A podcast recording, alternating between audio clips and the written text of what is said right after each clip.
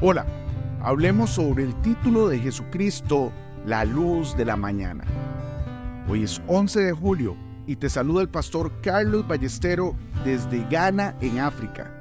Como todos los días, yo le oro al Señor para que ponga en nosotros un corazón puro y su presencia nunca, nunca se aleje de nosotros. En 2 de Samuel capítulo 23 versículo 4 leemos, será como la luz de la mañana, como el resplandor del sol en una mañana sin nubes, como la lluvia que hace brotar la hierba de la tierra. Hoy te quiero recomendar leer y meditar en Isaías capítulo 60 del versículo 1 al 3, Malaquías 4 versículo 2, Proverbios 4 versículo 18, Isaías 60 del versículo 18 al 20 y Oseas 6 versículo 3.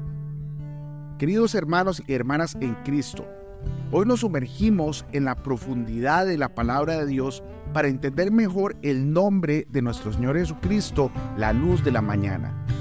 Este es un nombre lleno de significado y poder.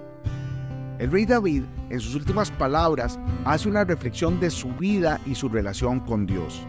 En 2 Samuel capítulo 23, David compara el reinado del Mesías con la luz al salir el sol en una mañana sin nubes, esa luz que hace la hierba brotar. Nosotros como creyentes somos esa hierba, elegidos por Dios para ser parte de su pueblo amado, su santa iglesia. A pesar de las luchas y las dificultades que David enfrentó en su vida, nunca perdió la fe en Dios y en sus promesas. Sabía de que su linaje vendría un rey que traería paz y justicia a la tierra. Esta luz de la mañana es una descripción de la venida del Mesías, una promesa que se cumplió con la llegada de nuestro Señor Jesucristo hace dos mil años.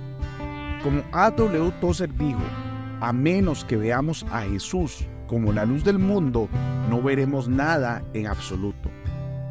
Jesús es esa luz, la luz que ilumina nuestro camino y nos guía a través de las tinieblas de este mundo. En Juan capítulo 8 versículo 12, Jesús se presenta como la luz del mundo cumpliendo la profecía que David expresó en sus últimas palabras. Pero, ¿qué significa para nosotros como creyentes que Jesús sea la luz de la mañana? Significa que no importa cuán oscuro sea el camino, cuán profunda sea la noche, la luz de Jesús siempre brilla para guiarnos. Como dice en 2 de Pedro capítulo 1 versículo 19, tenemos también la palabra profética más segura, a la cual hacéis bien en estar atentos como a una luz que alumbra un lugar oscuro, hasta que el día esclarezca y el lucero de la mañana salga en nuestros corazones. La aplicación práctica para nuestra vida cristiana es simple pero profunda. Debemos seguir la luz de Jesús. No importa cuán oscuro sea el camino, cuán difícil sea la prueba, la luz de Jesús siempre brilla para guiarnos.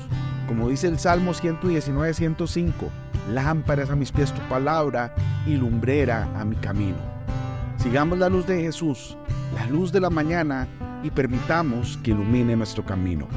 Hoy bendigo tu vida en el nombre de nuestro Señor Jesucristo. Amén y amén.